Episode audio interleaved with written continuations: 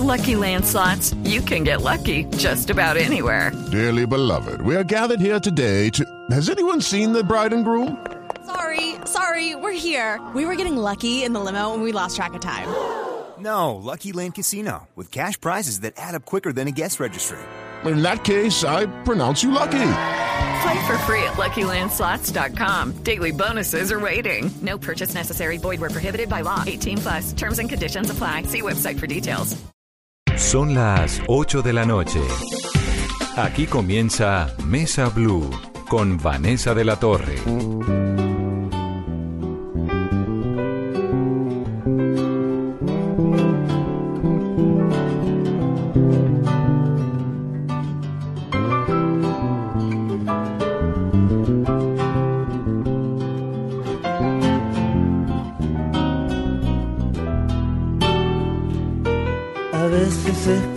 Las oportunidades no se ven y se tira todo a la marchanta.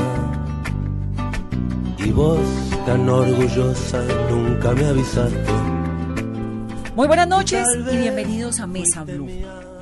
Odelia Camacho vive en Montañita, Caquetá. Estuvo durante 20 años en las FARC, entró a los 17. Fiber Trujillo tiene 31 años y estuvo 18 años en las FARC. Se fue a esa guerrilla cuando tenía 14 años. Delicia Díaz, doña Delicia tiene 47 años, es de Nariño, casada con tres hijos, estuvo durante 15 años vinculada a las FARC. Ellos salieron de la guerra, salieron del conflicto colombiano y están tratando de rehacer su vida y tienen ganas de ser diseñadores, de coger todo ese conocimiento que tuvieron durante la guerra y traerlo ahora en tiempos de la implementación de los acuerdos de paz de una manera que les permita tener una vida diferente.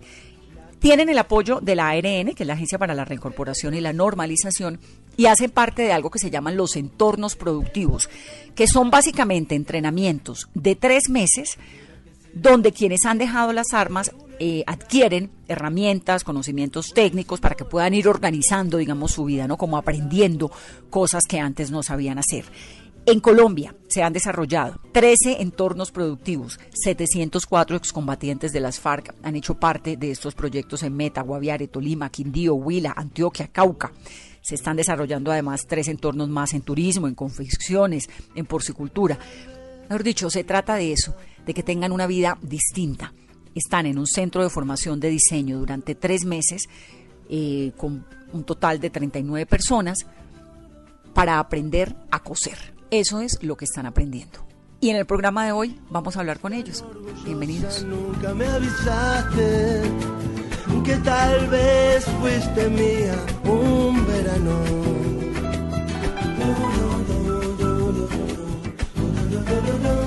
Y entonces ahora, en esta nueva era de la paz y de la situación que está viviendo Colombia, le están apostando a la moda, ¿no? Sí. ¿Por qué, estamos- Odelia? ¿Por qué Pues a la moda? porque ya comenzamos una nueva vida y entonces estamos en un proceso de reincorporación donde todos queremos salir adelante con nuestra familia y con nuestros hijos. Odelia tiene cuántos hijos? Eh, tengo dos hijos, tengo uno de tres años y uno de siete años, Odelia estuvo en las FARC desde los 17 años. 17 años, 20 años, ¿no?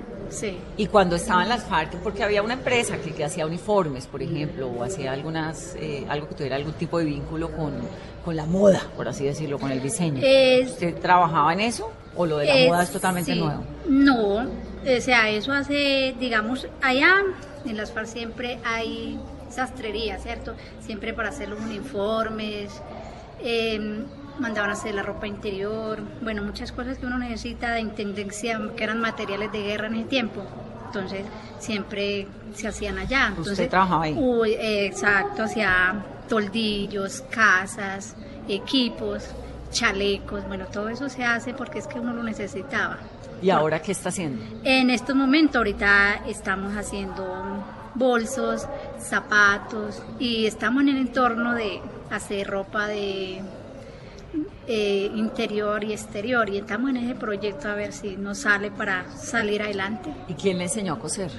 Eh, yo misma, de que estaba en mi casa, había una maquinita viejita y yo aprendí a coser. Desde que estaba chiquita, niña. Exacto, Pero usted entró a las FARC a los 17. a los 17 ¿En, años. en dónde? ¿Frente 14? En el Frente 14, que eso es del bloque sur, Sí. En ¿Y en dónde? Caquetá. En el Caquetá. en el Caquetá, sí. Eso era un frente de guerra. Sí, como todos los frentes, en toda parte, eso siempre ha habido guerra en toda parte. ¿Y por qué entró a las FARC? Eh, pues porque me gustaba y, y miraba la necesidad de que decía que las FARC estaba luchando por unos derechos y que hubieran unos cambios y en sí uno cuando está en la casa no sabe cuál es la lucha y cuál era ese propósito, ¿cierto? Cuando uno ingresa a las FARC es que uno adquiere conocimiento y por qué es que de verdad está luchando y cuáles son sus derechos y qué es lo que de verdad quiere. ¿Qué hacía su familia, Odelia? En mi familia pues era muy pobre y ellos trabajaban Campesinos. campesinos, Papá y mamá. papá y mamá para mantener a sus hijos. Porque usted tuvo también hermano y primos, que se fueron En la todos a la guerrilla, sí. ¿En qué parte del Caquetá? Allá mismo. ¿En qué, en qué lugar? En Cartagena el Chairato, eso era Frente 14. Y entonces usted se va a los 17. ¿Por qué no antes? Pues porque más antes decían que era menor de edad y no podían llevar de 15 hacia arriba. Entonces a uno lo ponen a pensar. Em, piense bien las cosas, mire su familia, ellos están haciendo todo por usted, estudie, prepárase, salga adelante, que las pares muy duras, todo eso le dice. Y entonces uno dice, no, pues que yo me quiero ir, eh, yo quiero saber cómo es allá, eh, quiere como uno explorar ese mundo, ¿cierto? Y pues yo decía que yo me quería ir a ver qué era. Yo decía que eso era muy duro, que tocaba andar, no comer, cargar pesado, andar de noche. Yo decía, pues, entre yo decía, hay mujeres y hombres en la guerra ya, porque no va a estar yo también? ¿Y su papá y su mamá qué le decían? Eh, no, nunca les dije nada. No les, no les contó. No les conté. Un día me fui a trabajar a un, a cuidar un niño. Y de allá me fui yo y dejé a mi papá solo. Porque vivíamos era con mi papá y los otros hermanitos solitos. ¿Y la mamá? Mi mamá ya se había ido y nos dejó solo. Yo quedé de 12 años. Y otros hermanitos como de 4 o 5 años quedaron solos. Y yo me fui, pero de todas maneras me daba duro dejarlo, ¿cierto? Y yo decía, pues voy a explorar num- ese mundo, a ver si algún día nos cambia la vida, pues. Pues como decía que uno había un cambio y todo eso. ¿Usted estudiaba en el colegio? Yo estaba estudiando, hice nomás hasta quinto. Hasta quinto primaria. ¿Y de qué vivía la familia? Del trabajo nomás. del trabajo de qué? Porque cuando eso no había nada. Y vivía de la coca. Sembraban coca. Eh, Sembraban coca para poder uno mantenerse porque no había otra alternativa. o El sea, papá. Sí. Si tu mamá te estuviera escuchando en este momento, ¿qué le dirías? Pues que mi mensaje es- yo le diría de que, que estoy bien y que no me arrepiento de haber estado donde estuve y que algún día voy a verla. Pues porque debido a este proceso que estamos, pues no he sacado el tiempo, siempre me he dedicado en otras cosas, prepararme y algún día irla a ver. ¿O se arrepiente de haberse ido a las FARC? No, jamás. No me arrepiento porque allá aprendí muchas cosas y ya me educaron bien como si fuera en mi casa. Odelia, en esos 20 años tuvo usted un niño de 7 años que nació en el que tiene 7 años hoy en día, ¿no? ¿Cierto? Sí. Y tuvo otro niño después del acuerdo, pero tuvo un niño dentro de las FARC O sea, juntos los tuve allá, a los dos. a los dos. Pero cuando ya tuve el último ya estábamos en el, ya en el proceso, ya las cosas estaban más calmadas, digamos, pero siempre habían operativos, porque siempre estábamos en acuerdo, pero siempre como se violaban esos protocolos de que en el área no tenía que haber ejército, pero siempre hubo. Pero entonces ya las cosas más calmadas. Pero ¿y el de 7 años cómo hizo para tenerlo en las FARC?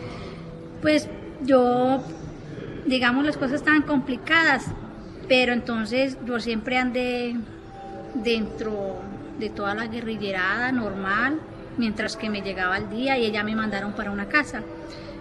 Y allá mm, tuve los últimos días y me mandaron para Cartagena. Yo me fui, no tenía papeles, no tenía nada.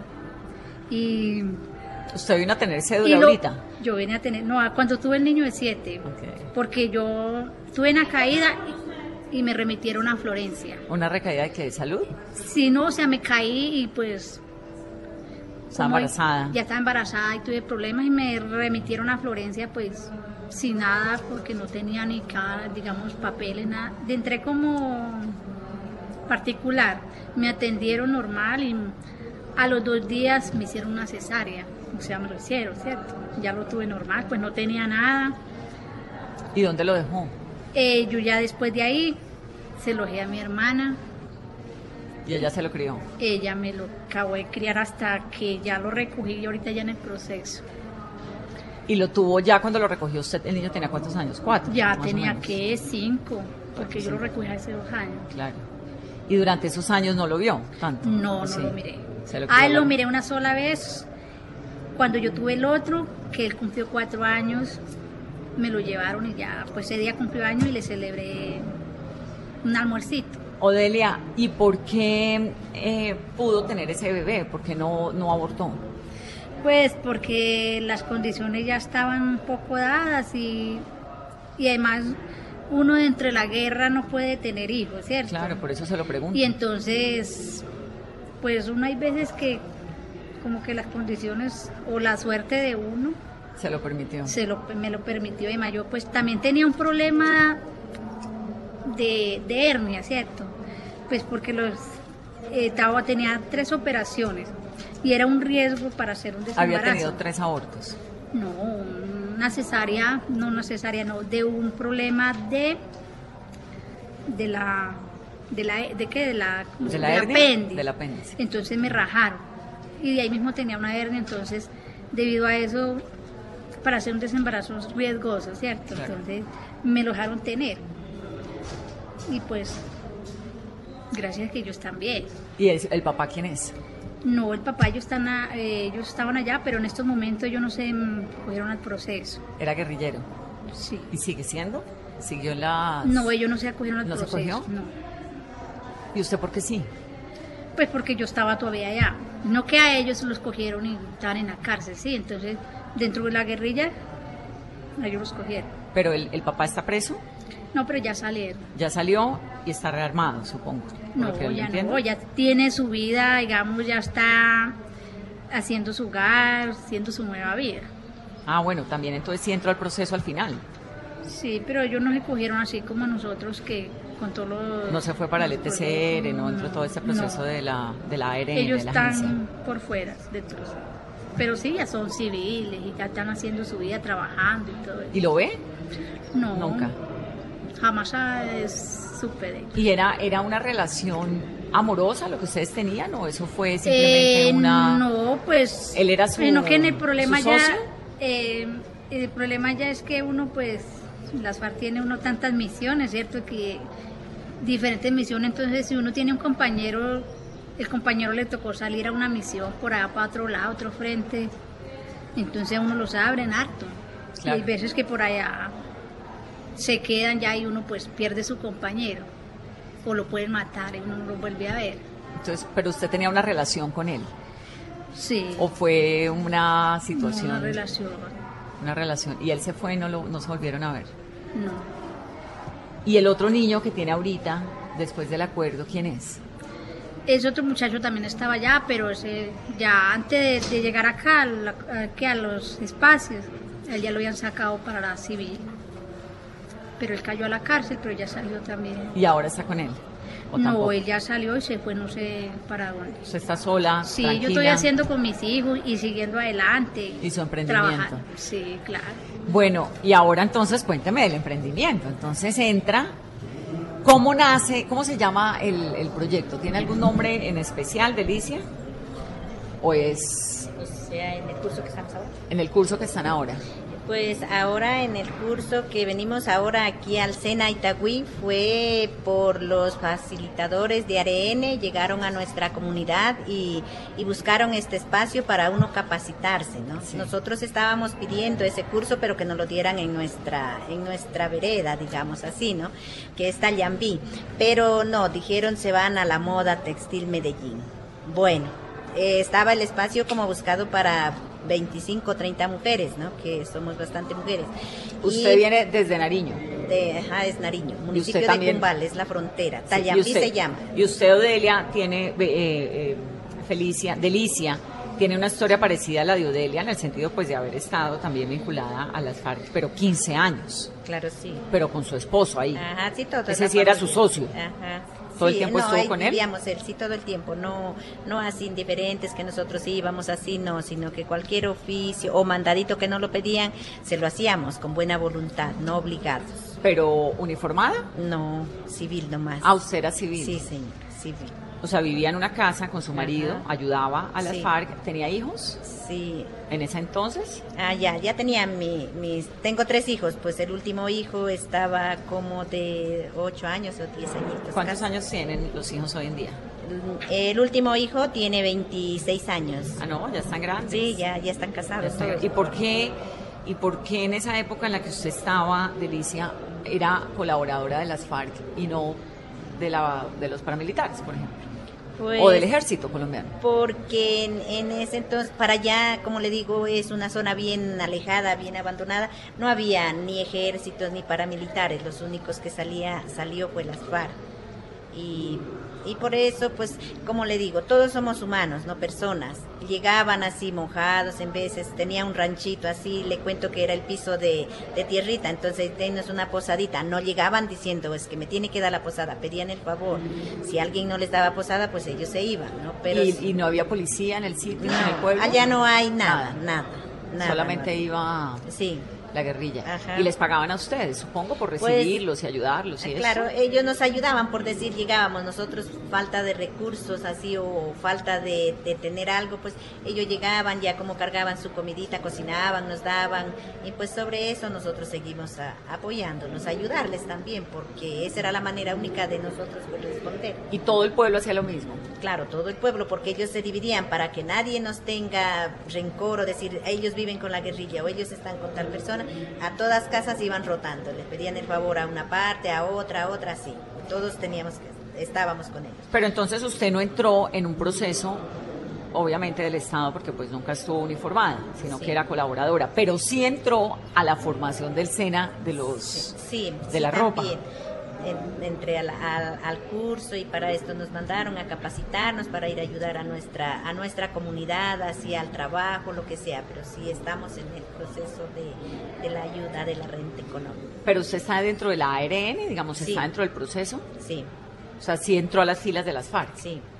Lo que pasa es que era Así, eh, Simpatizante. simpatizante. sí. Ok, sí, no, para entender, digamos, Ajá, para que también los claro, oyentes pues, entiendan. no, Entonces no. son dos casos, el de Sí. Que Odelia sí estuvo uniformada en el. Caquetá, en la guerra, ¿no? Y por otro lado está Delicia, que era una familia que era ayudadora, que esa es otra manera de, de- de, pues, de estar dentro de la guerrilla, pero era una milicia Hacia afuera. urbana, hacia afuera. Y entonces, ¿de dónde sale lo de la moda? Porque la veo que tiene... ¿Eso lo hizo usted? Sí. Eh, pasa que ya como vivimos en la frontera, entonces eh, nos metían, nos ayudaba, la gente del Ecuador es bien buena, nos quería ayudar, ¿no? Tuvimos un cursito, pero fue con el ecuatoriano, se llama SECAP. Entonces ahí fuimos aprendiendo, hicimos, hice el primer intento de, de manejar o aprender a cortar la tela cuando tenía 35 años. Ah, no era una cosa que hiciera desde chiquita. No, ya tenía mi edad, de 35 años comencé a aprender así algo y tomarme la idea pues de hacer algo. Para sobrevivir. Es que ya como le digo, es una tierra bien alejada, compramos una maquinita pequeñita. Cuando usted me dice alejada, ubiquemos un poquito, más o menos a cuánto queda de pasto. Hoy de pasto pues casi un día en, en carro, hay como 12 horas, 14 horas. Es en Nariño. Es Nariño. ¿Hacia Putumayo? Sí. No, no, ¿O no, hacia va dónde? bajando por la frontera del Ecuador, es eh, sigue Cumbal y sigue para adentro de la montaña. Eso, por Tulcán, nosotros siempre viajamos por Tulcán porque esa es la vía, la única que se nos presta para nosotros viajar y pasar a nuestro, Claro, además es una tierra preciosa. Sí, sí. Ah, no, allá la tierra es maravilla, Es es, divina, de, los paisajes. Tenemos todo, le cuento, pero por no, por no tener una vía, nosotros no podemos sacar el comercio a comercializar las cosas. Y entonces, además de hacer lo que están haciendo ahora, en el curso que está aprendiendo a tejer y a coser y todo esto, ¿qué más hace la familia? ¿De qué viven? Allá pues de, allá hay frutas, nos dijo, guayaba, panela, se vende plátanos, yuca, lo que uno se siempre se da, pero no, no nos compran así casi bien, es lo que el Ecuador nos pague, lo que ellos digan, el comerciante diga, vea, yo le doy tanto por esto. ¿Pero por qué el Ecuador? Porque es la vía que nosotros la pasamos nomás. Nosotros Ustedes venden es en Ecuador. Sí, las más cercana. Ya, la cosa que más cercana pasamos 10 minuticos, pasamos un puente. ¿Qué puente pasa? ¿Rumichaca? No. No, no, no, no, allá se llama Tayambí, contra, eh, quedamos con Chical. Una, un puente chiquito, una frontera, pequeña. Una frontera pequeña esa frontera y, y, y, sellan pasaporte, papeles para pasar, no, pues nada. casi no porque o la cédula o con qué? solo es con la cédula porque si ya nos conocen ya somos así de la zona. Se dicen países hermanos, nos decimos nosotros porque si los del Ecuador pasan con nosotros, nosotros también pasamos para Entonces van, llevan, venden, entran y entonces usted dice, yo me voy a meter al curso del SENA porque voy a aprender a, a coser. Sí, porque queremos aprender a, a coser, a perfeccionar bien las cosas y, nuestro anhelo es tener una propia empresa o trabajar que sé para para vivir nosotros sobre eso. Allá en Nariño. Sí, allá en Nariño, en nuestra vereda. Allá es un resguardo, es San Juan de Mayasquer se llama. Y en esa vereda, en el, en el resguardo en San Juan, donde me dice, ¿qué tipo de ropa le compran? ¿Qué quieren? ¿Qué diseños está aprendiendo a hacer? Pues ahorita yo vine a hacer eh, ropa que es casual, que dicen eh, camisas, pantalones, así, en jeans queríamos aprender todo eso, ¿no? Porque allá donde nosotros vivimos se vende, se nos compran de toda ropa, sea de un interior, un brasier, una camiseta. ¿Y usted ya sabe hacer todo eso? Pues ahorita con lo que ya vamos, ya vamos a emprender, pero nosotros somos que venimos tres compañeros, ¿no? Un compañero y dos mujeres somos pues. Y entonces nosotros no tenemos nada con que empezar a trabajar. Ahora nos preocupa que cómo vamos a llegar a hacer la práctica. Si del SENA nos van a pedir que vamos a practicar para nosotros seguir adelante. ¿Y el SENA qué les da en la clase? En la clase. Además de enseñarles qué les dan, qué, materiales o cómo, cómo pues los apoyan. Es que eso ahorita no sabemos, ahorita estamos haciendo molderías y todo eso, pero en material no, pues, pero Dios quiera y, y nos permita que nos apoyen en algunas máquinas que queremos. ¿Y Odelia qué sabe hacer? Eh, yo qué sé hacer. estoy trabajando en botas y bolsos. ¿Botas de diseño? Sí. ¿No? ¿O botas de caucho? No, de material, como botas militares. No traje, pero estas también las... ¿Esos zapatos los hizo usted? Sí, allá los pegamos. ¿Y qué te digo yo? ¿Y qué es lo que nosotros queremos en este, Hay que pegarse un poquito en este proceso? En este que estamos en reincorporación ya a la nueva vida, que nos apoyen con máquinas, con muchas cosas para nosotros poder trabajar, porque es que estamos haciendo el curso y para nosotros irle a enseñar a los que están allá y qué queremos, que pues todo el que nos esté escuchando y que nosotros ya estamos en un una nueva vida, empezando de cero, ¿cierto? Entonces, algunos nos han apoyado, o sea, nos han donado, unas máquinas. Estas botas que yo estoy viendo, vamos a poner las fotos, Caro, en la, en Twitter, en las redes, para que la gente las vea. ¿Estas botas usted las aprendió a hacer en la guerrilla? ¿O esto es nuevo lo que aprendió No, de ya pues que llegamos acá a los espacios. De ahí vino un compañero nos enseñó cómo coserlas y ahí estamos haciendo eso.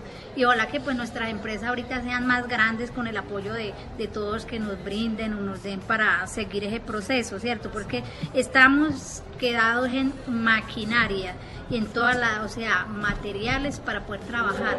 Porque, o sea, nosotros tenemos muchas ideas, de trabajar, pero no tenemos... Sobre todo ganas, ¿o no? Sí, las ganas y todo el entusiasmo, el ¿qué? entusiasmo que el tenemos. entusiasmo. Exacto. Cada uno da lo que recibe. Luego recibe lo que da. Con estas historias de personas que quieren cambiar su destino, vamos a hacer una pausa rápidamente y volvemos en breve. Esto es Mesa Blue. Todo se transforma todo se transforma.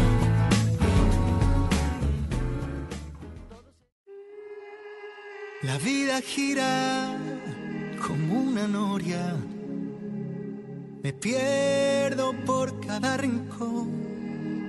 Le canto al cielo y no me importa La risa es mi nueva religión. La vida gira, gira cual remolino.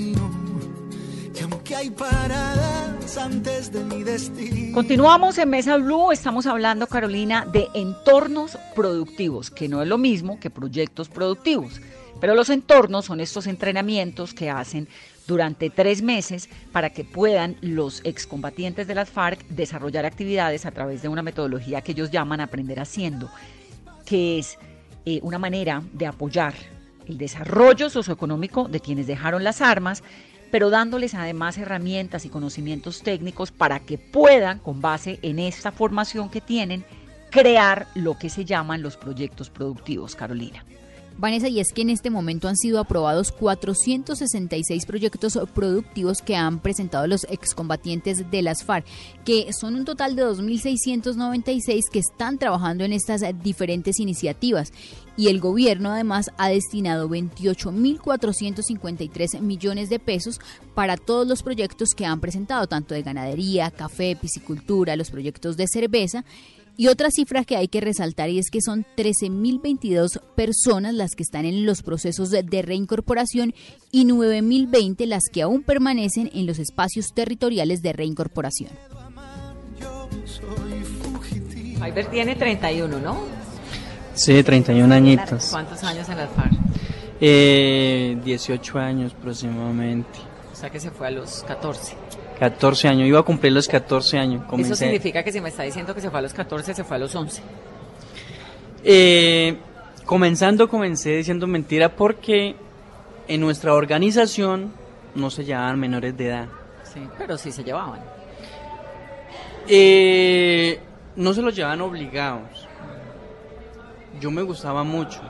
Entonces, comenzando me tocó decir mentira. Usted estaba en Planadas. En Planadas, Tolima. ¿Y su papá y su mamá y su familia cómo era? ¿Cómo estaba organizada? Eh, yo viví casi con mis abuelos en una finca de, de café. Por allá es la mayoría es cafetera.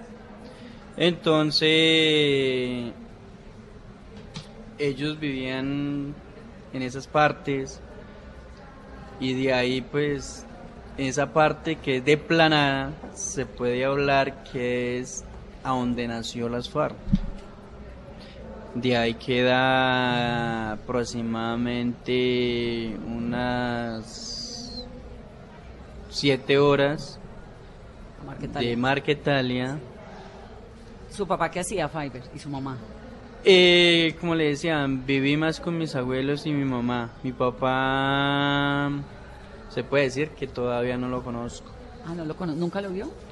Muy pequeño. Mi mamá me habla aproximadamente, tendría siete años cuando que él me sacó por allá, yo el otro, a comprarme ropita. Hasta ahí, y no me alcanzo a recordar. Sí. No, no, no se acuerda de pero se acuerda de los abuelos. Sí, mi y abuelo. De la mamá. Sí. ¿Y eran cuántos hermanos? ¿Usted y cuántos hermanos más? Eh, somos por todos, somos cuatro. Cuatro. Cuatro hermanos. Mm, dos hombres con mi persona y dos mujeres. Dos hombres y dos mujeres. ¿Y los abuelos qué hacían? Eh, mis abuelos, ellos tenían una tiendita ahí en Planadas.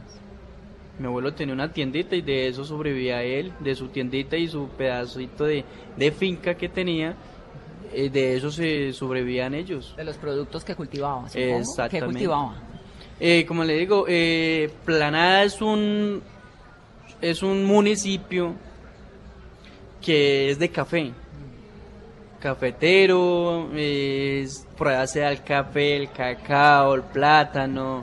Eso es una parte siempre retirada que es una tierra muy hermosa para el cultivo. Entonces era una familia de cafeteros con la tienda, con su mamá, su mamá una mujer joven, supongo. Sí, mi mamá. Hijos, ¿Cuatro hijos? Cuatro hijos. ¿Y, qué y, y, sus otros hermanos? Eh, ¿También entraron a la guerrilla? No. No. No. Pues mis hermanos, él se, el papá sí se, se los llevó para la parte del Huila, vive con su papá y quedamos mis hermanas y mis personas. Mis hermanas son menores. Entonces, para ese tiempo yo era el, el, que más mantenía pendiente de mis hermanas. Yo por ser el mayor, entonces claro. Y mantenía- además era el hombre de la familia, porque el papá pues no estaba. Exactamente. Y entonces, usted se va a las FARC cuando tiene cuántos años. Cuando me dice ahora que dijo mentiras, cuéntame esa historia. Eh, yo cuando tenía 12 años le pedí ingreso a un muchacho que se llama Arturo, que ya no está en esta tierra, se fue. Eh, yo le pedí ingreso a él. Me recuerdo tanto que me antes me puso una condición que yo creo que todavía no la ha cumplido. Me dijo, cuando se prendan las tablas, me lo llevo. Yo era súper, eh, dice pues el dicho, flojo para el estudio. Las tablas de multiplicar. Exactamente. Yo decía, pues nunca, porque yo era muy flojo para el estudio. Entonces me dijo, bueno, cuando se las prenda, hablamos. Y más que usted es menor de edad, no me lo puedo llevar. ¿Y usted por qué quería irse? Esa parte, como se lo digo, esa parte es a donde nació las FARC. Planada es una parte que nació las FARC y entonces uno se enseña a mirarlos, las mujeres, los muchachos, la actividad de ellos. Uno se va enamorando de toda esa actividad de que, que hay en esa parte. Y en ese lugar, como nos contaba Odelia Cama, Odelia no, doña Delicia. Delicia, era la que nos contaba hace un momento, había militares, había ejército, había policía, digamos, había presencia del Estado. presencia del Estado no había. Eh, en Planadas, que es un pueblo, ahí sí había puestos de policía. Pero para ese tiempo, el que tenía el control era las FARC. Las FARC era que tenía su control ahí. Eh, la policía tenía su, su, su puesto y ellos buscaban su forma solamente lo que hacían en, el, lo que sucedía nomás en el pueblo, eso nomás. Y el resto, pues, el que tenía el control era las FARC. Fiverr, ¿y usted se fue y le avisó a, sus a su mamá? No. Eh, cuando yo me fui, yo estaba trabajando en una finca, dejé una carta. Dejé una carta que nunca se me olvida lo que dejé. ¿Y qué decía esa carta? Yo en esa carta dejé escrito con lo poco que sabía para ese tiempo, lo mamarracho, digo yo, lo que sabía escribir. Dejé diciéndole que me iba de esa casa, que no pensara nada mal de yo, que no me iba de esa casa. Esa es la carta que le deja la familia. No, de la carta que dejé de la casa que me fui, a donde yo estaba trabajando. Que me iba y que no pensara nada mal de yo, que no me iba robándolos. Y que no me fueran a buscar, ni que le dijeran a mi familia que, pa que yo me fui y que no saben para dónde me fui. Pero tenía 12 años. 12 años tenía. chiquitico. Sí, 12 años. ¿Y qué le, qué le pasa a un niño de 12 años para querer hacer todas esas cosas? ¿Por qué no se quedó con el abuelo y la mamá y la familia y, y aprendiéndose las tablas de multiplicar? Pues, pues, como le digo, le doy gracias a hoy en día, que es a hoy donde estamos, que esta organización me abrió las puertas. Con mentira y todo, ¿cierto? Porque aprendí mucho. ¿Pero qué aprendió? Yo creo que aprendí valorarme la vida y valorar la vida de los demás. Hoy en día que estoy acá afuera, me doy de cuenta que es algo muy duro, ¿cierto? Que por qué no estamos en matandos entre nosotros, hermanos, en nuestro mismo país. ¿Sí me entiende? Somos hermanos de nuestro país y hoy en día me doy de cuenta en eso. Hay muchas cosas que todavía me falta para experimentar a lo que hoy en día estamos. ¿Qué aprendió estando en la guerrilla? Eh, aprendí vivir A sobrevivir. y a sobrevivir y a mirar la necesidad que está en nuestro país. ¿Usted, Fiverr, era guerrillero de tropa o qué hacía? La mayoría de mis años en las FARC fui guerrillero de tropa, que en la actividad de uno le van mirando su comportamiento y le van flojando responsabilidades. En las FARC hay muchas responsabilidades que cualquiera con su comportamiento va ocupando muchas, muchas responsabilidades. Y sus capacidades. Y las capacidades. Eh, yo en la guerrilla, allá se habla sobre el manejo de la economía. El economato. Exactamente, el economato. El economato estamos hablando en general todo lo que es remesa. ¿Se me entiende? Lo que es mm, remesa. Entonces fui economo general, eh, fui secretario general también de la asamblea. Allá lo eligen, el personal lo eligen a uno, bueno, el secretario político, educativo y militar. Entonces Y de cultura. eso y de cultura, entonces me eligieron y fui secretario general de los otros secretarios que van ocupando estas ramas. Estuvo 18 años en las FARC y entró a los 12. Es decir, eh, eh, no, no tuvo una infancia normal, ¿no? Sí. Una infancia uniformada. Pero esa Ahora, infancia- dígame una cosa, usted ahorita, pero esa infancia, lo que iba a decir. Esa infancia fue muy hermosa para mí allá en la guerrilla. ¿Por qué? Porque era el, se puede decir, era el niño de los mandados. Ahora que usted ve el pasado y dice, hay otra posibilidad, los niños pueden hacer otras cosas, pueden ir a las escuelas, pueden estudiar, pueden crecer con sus papás, pueden lo que sea. ¿Le hubiera gustado una vida distinta, una infancia distinta? Eh, yo creo que a hoy lo que hoy en día estamos, para ese tiempo de la edad mía, uno no piensa. ¿Cierto? Como le digo, yo me fui muy joven. Cuando cumplí los 15 años me llamaron. ¿Qué va a hacer? ¿Se va a quedar o se va a ir? Me dieron esa oportunidad de decirme, allá no mm, me llaman por mi nombre, Fiverr. Me lo colocó el que me llevó o el que me ingresó, me dio las, me abrió las puertas para ingresar a las FARC, me puso un nombre, Richard. Claro.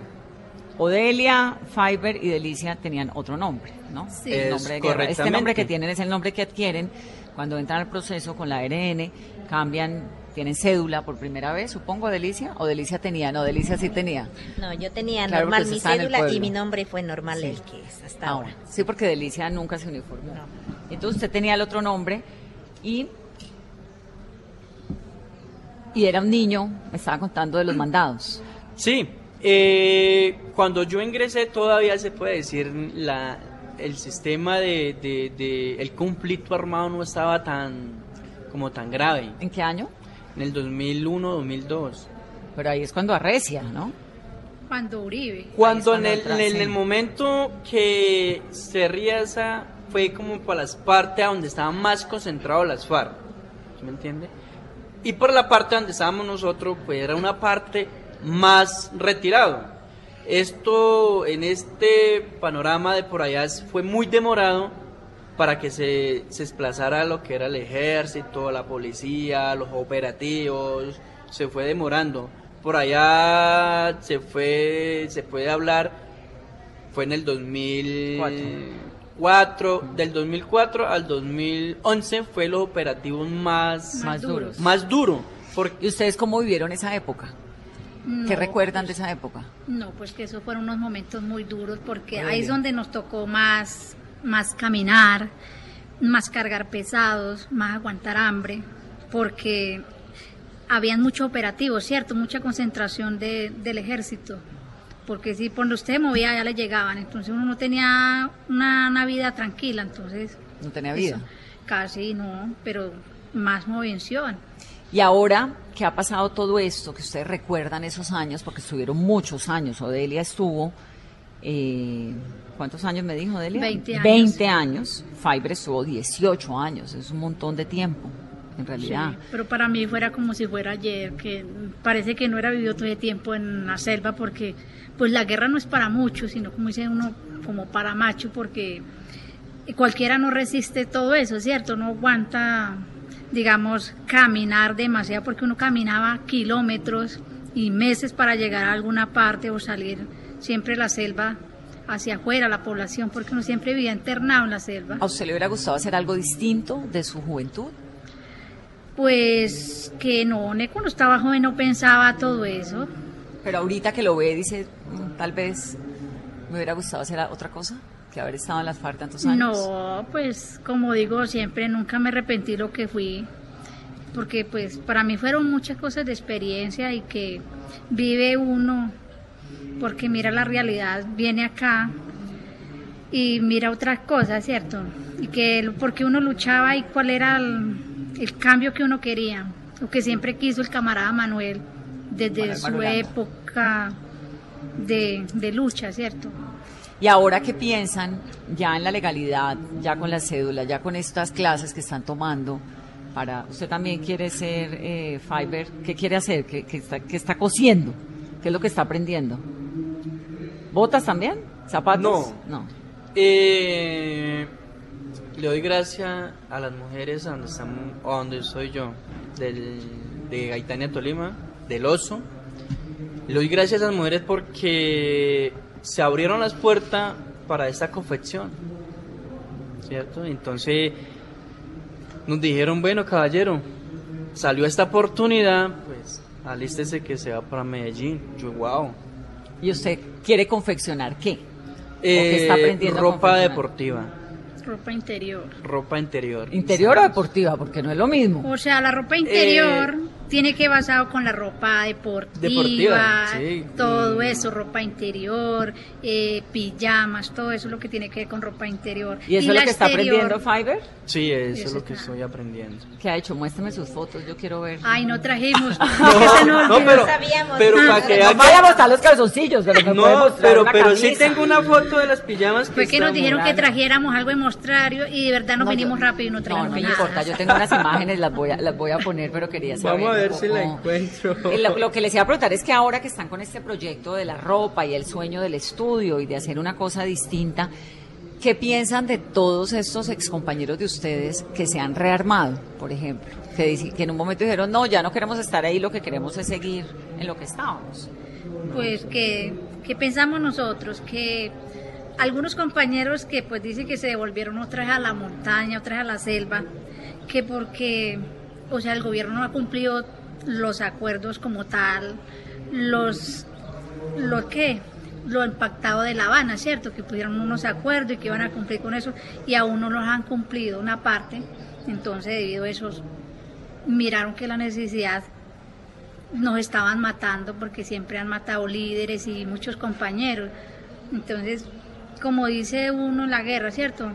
Eh, soldado avisado no muere en la guerra. Entonces, muchos cogieron de pronto otra vez allá para como su medio de protección. ¿A ustedes las invitaron en algún momento? ¿Usted No. se sintió que la estaban convidando o que le, ha ocurrido que le dicen, venga, camine, vamos otra vez a la guerra? ¿Eso no le ha ocurrido? No, nunca. Por ejemplo, digamos que ahorita que Iván Márquez y Santris, que ellos volví cogieron las armas, porque de todas maneras, miramos que ellos tenían unos problemas judiciales, no sé cómo, que los iban a capturar y que tenían una cantidad de cosas, pues ellos de todas maneras dijeron, nosotros no nos vamos a dejar coger y que nos lleven prisionero a una cárcel de Estados Unidos y de ver que eso sí tenía como una persecución, ellos decidieron coger sus armas. Eso Pero en lo que a usted, lo- en, en su personal, en su opinión, ¿usted está contenta con esta vida que tiene? Claro, yo sí, porque de todas maneras, y para mucha gente, y para nuestra familia, y nosotros estar al lado de nuestros hijos,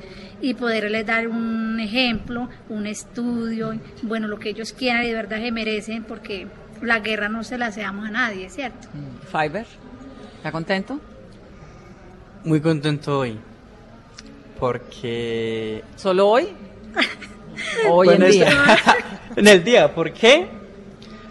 Porque nunca me imaginé que estuviera como un medio en esto, que estamos hoy en día. Esto la guerra no le hubiera pasado. Pero conocí muchas personas también. ¿Sí mira? Como en la vida. En la guerra no, no voy a conocer esto, ¿cierto? Pero eh, como en la guerra, como aquella parte donde pertenecí, pues me enseñaban muchas cosas. Todo va recompensando a las cosas. Lo malo a lo, a lo bueno. ¿Sí mira? Si uno tiene una etapa, se puede decir un momento agradable, pues lo recompensa como, como hoy estamos. como le digo, estoy contento porque nunca me imaginé estuviera con una persona acá hablando. Con, Vanessa de la Torre. Con Vanessa de la Torre, que nadie, nadie se imagina eh, la comparación en mi pueblo, en, en, en, aquel pueblito a donde somos nosotros, mis compañeros que están allá, ellos no se imaginan que yo estoy representándolos a, ellos. Claro, es que ahí digamos lo importante y, quiero ya como concluir con eso. La verdad los quería invitar al programa porque los quiero aplaudir por la nueva vida que están teniendo, por el impulso que le están metiendo a esa empresa que tienen, por el estudio. Usted que dice que no se sabe las tablas de multiplicar, pues está aprendiendo a coser y verdaderamente esto es pues la nueva vida, la oportunidad de tener una vida en la legalidad, de moverse con calma, de lejos de la guerra y de todos esos años en los que probablemente ustedes como siendo tan chiquiticos entraron, pues nunca conocieron algo distinto a la guerra y hay una vida, una Colombia diferente, que es esta.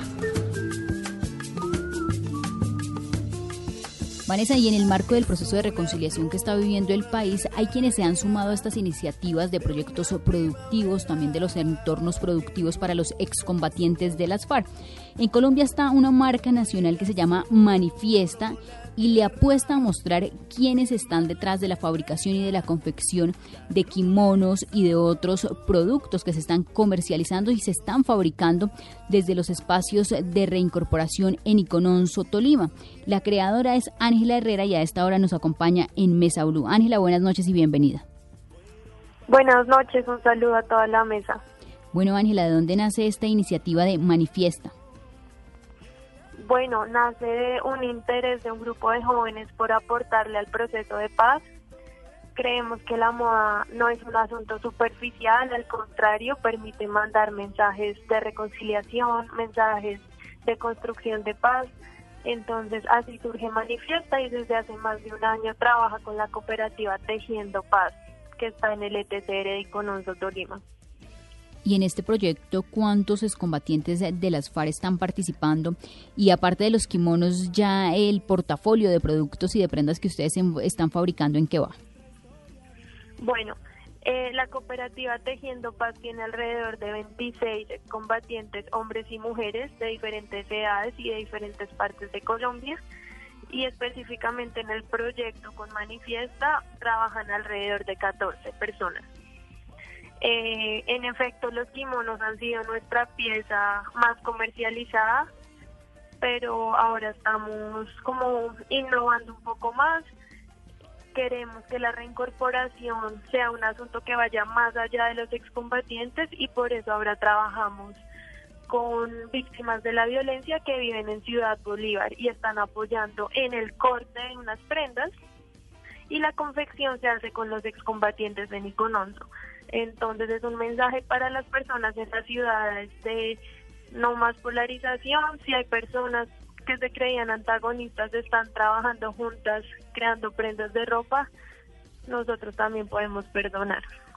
Y justamente ustedes están preparando una nueva colección para diciembre eh, que va a ser un trabajo conjunto entre víctimas y excombatientes de las FARC. ¿De qué se trata? Sí, eh, en efecto, queremos mandar un mensaje de paz en Navidad. Que se le regale a la tía uribista una prenda que manda un mensaje de reconciliación. Que se hable de la importancia de la paz en Colombia el día de Navidad mientras se abren los regalos. Ese es el objetivo que tenemos para este año. Entonces, la idea es que todos se sumen a la campaña que se va a llamar Yo Regalo Paz y en esa campaña Yo Regalo Paz, en esta colección, ¿qué prendas vamos a poder tener aparte de los kimonos? Bueno, estamos sacando una nueva línea en gamuza, gamuza textil. Entonces, son chalecos, faldas, eh, también hay blusas y como capas. Entonces, son prendas como para el día a día de las mujeres de diferentes edades y cómo ha sido este proceso eh, y este trabajo que ustedes vienen haciendo desde Icononso, cuál es la retroalimentación que ustedes tienen de estos excombatientes de las FARC que ya están eh, con este proceso de, confección. Bueno, yo creo que ellos están bastante motivados. Hace dos semanas hicimos nuestra primera pasarela en la Universidad de los Andes y, y Gonzalo, uno de los excombatientes, creo que resumió muy bien su, su sentimiento, ¿no? A la pasarela asistieron muchas personas, muchos medios de comunicación y lo que dijo Gonzalo es que ese día se dio cuenta que ellos no estaban solos.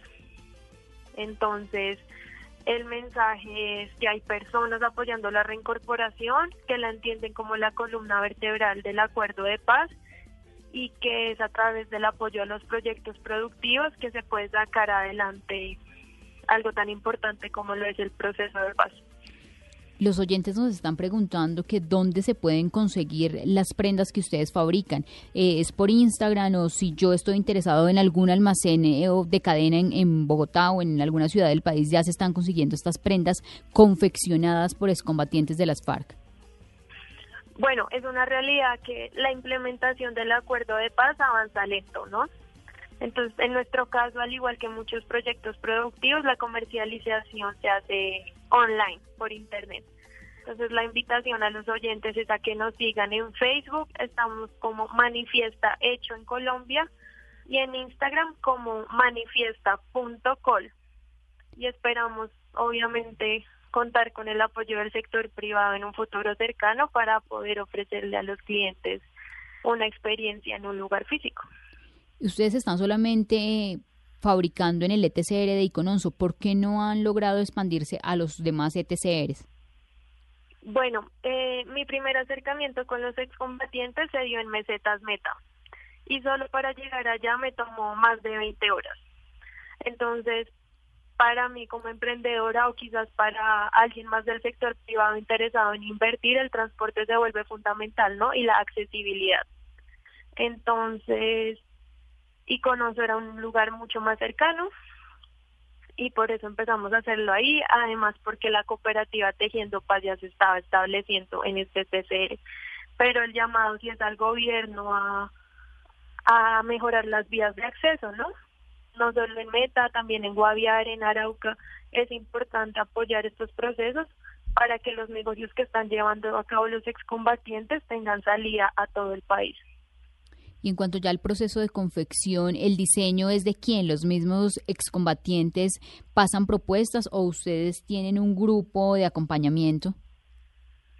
Bueno, eh, como ustedes lo dijeron al comienzo, yo soy politóloga y, y, ellos llevan también un poco en el mundo de la moda. Entonces, todo lo hemos hecho de a poquitos, un poco empírico, viendo revistas de moda, yendo a tiendas de ropa. Entonces, el diseño intentamos hacerlo conjunto, pero como pues nuestras prendas son sencillas con el interés de que con el apoyo del SENA podamos empezar a ofrecer más variedad. En efecto, empezamos solo con kimonos y ya tenemos más de cinco prendas diferentes, entonces el aprendizaje pues se nota, ¿no? Hay una curva positiva. Ángela, usted politóloga, ¿de dónde salió esa vena por y ese gusto por la moda? Bueno, yo siento que es algo de familia.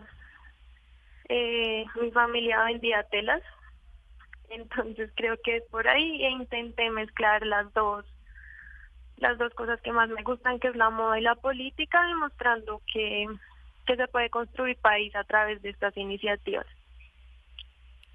Ángela, gracias por estar a esta hora de la noche en Mesa Blue. No, muchas gracias a ustedes por visibilizar estos esfuerzos que se hacen desde la sociedad civil y recordemos en las redes sociales en las que pueden seguir y comprar todos los productos fabricados y estas prendas fabricadas por excombatientes de las FARC. Claro que sí. Instagram manifiesta.col y en Facebook como Manifiesta Hecho en Colombia. Ángela, gracias y una buena noche.